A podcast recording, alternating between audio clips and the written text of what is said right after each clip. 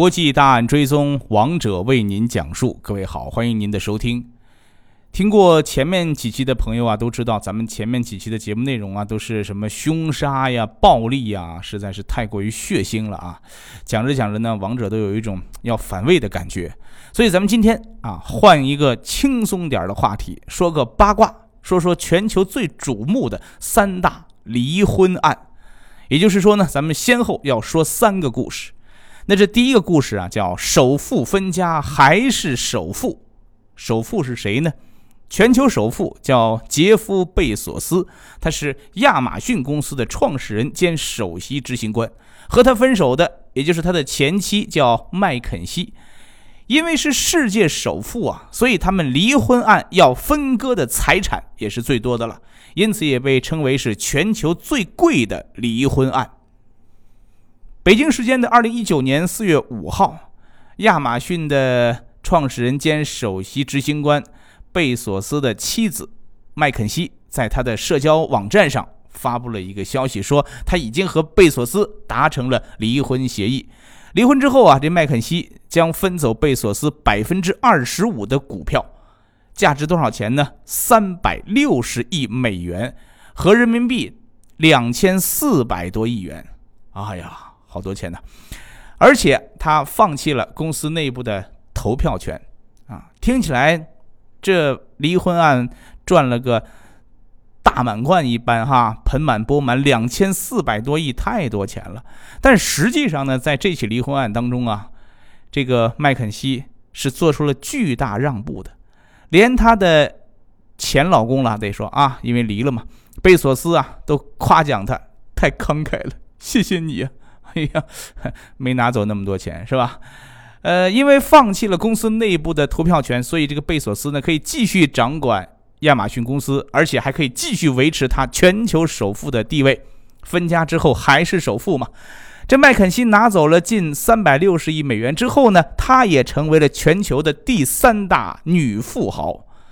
其实，按照他们俩所居住的这个地方华盛顿州的离婚法案呢，麦肯锡可以分走一半的财产，一半是多少呢？是七百多亿美元呢，而他只拿走了三百六十亿，放弃了两百四十多亿美元。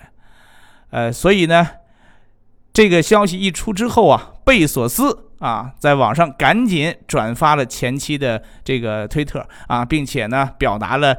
对他的感激之情啊，盛赞他太慷慨了，谢谢你 没拿走我一半的资产，啊，这场史上最贵的离婚案以这样优雅的互相感谢的姿态结束了，给亚马逊的投资者吃了一颗定心丸，也很多人呢对这个麦肯锡这样的慷慨啊没有死咬下去，没有为了多拿点钱继续争得个呃脸红脖子粗啊表示了赞赏。而且还说呀，贝索斯这辈子最大的蠢事儿就是背叛了这么好的媳妇儿。但实际上啊，这场现在风平浪静的结局是来之不易的，因为就在三个月之前，二零一九年一月份的时候，贝索斯突然宣布离婚的时候，那是迅速震撼了资本市场啊。据说呀，有八卦媒体要曝光。他的一个偷情的丑闻，所以贝索斯赶紧在人家曝光之前，自己先发言说了啊，我们要离婚了。而且他一宣布离婚的消息发出去，亚马逊的股价当时就下跌了，跌幅超过了百分之零点九。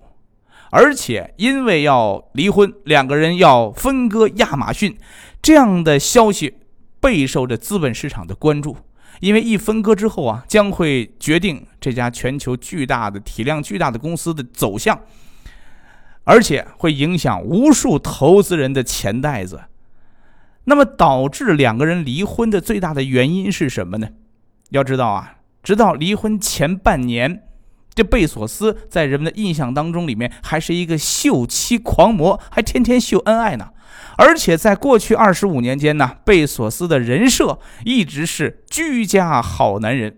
他说呀，自己每天准时作息啊，所以呀，这个突如其来的离婚的消息让人们感觉到格外的震惊。那他们俩的故事呢？当然，咱们还得从头说。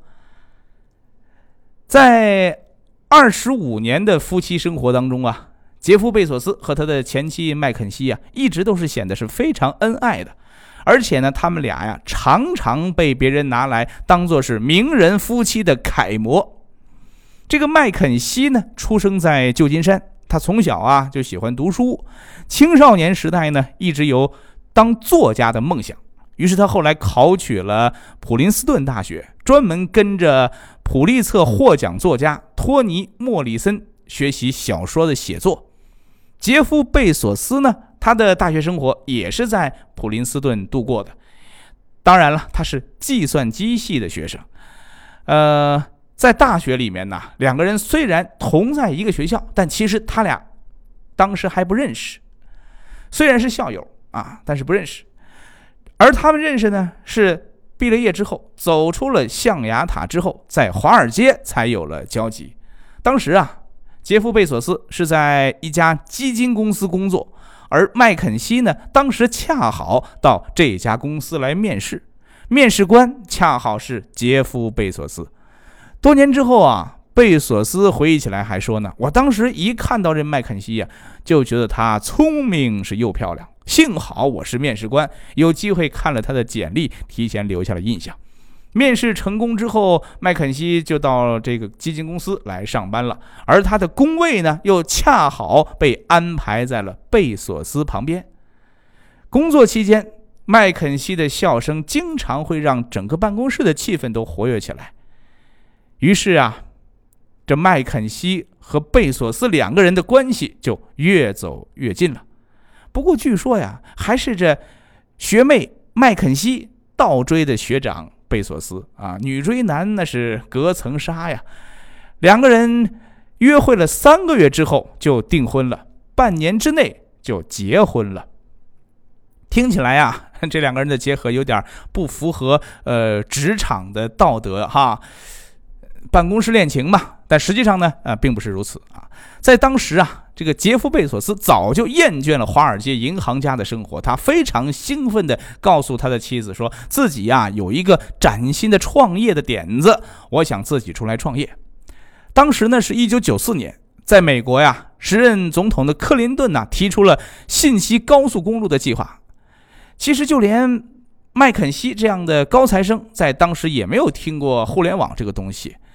而尽管如此，麦肯锡还是非常支持贝索斯辞职创业啊！他虽然不知道互联网是干嘛的，不知道这贝索斯辞职之后啊，而且是辞掉了纽约体面高薪的金融业的工作啊，辞职以后要干嘛不知道。但是既然他要辞职，就非常的支持啊！这就是爱情的力量啊！呃，后来呢，嗯，虽然麦肯锡不懂互联网，也不懂创业，但是他从贝索斯的眼中看到的热情也。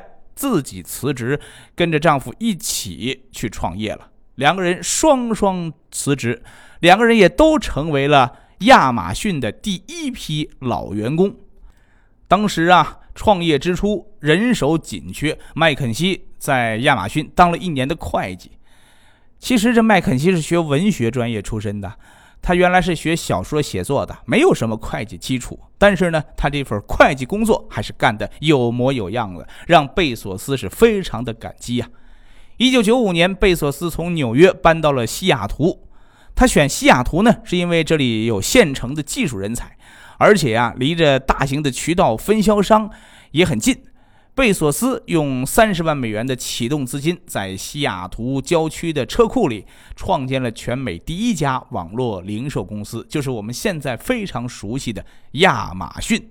亚马逊这个名字其实是全世界最大的一条河流的名字，用这个名字来命名自己的公司，这体现了贝索斯。个人的野心，他希望把他的公司做成全球最大的公司、最知名的公司。当然，他也做到了。麦肯锡是亚马逊最早的员工，但是呢，没干多久，只是在创业之初的第一年里帮公司当了会计，做了做账。后来公司起步了，人员也配备的多了，这麦肯锡呢就回家啊，专心。并不是当家庭主妇啊，而是做全职作家去了。一个创业做亚马逊，一个呢在家里做全职作家，小日子呢过得也不错，两个人感情也很好。对于家庭和事业的平衡，夫妻二人也有非常高度一致的认知。这平时啊，贝索斯创业很忙，压力很大，但是他仍然认为家庭是很重要的。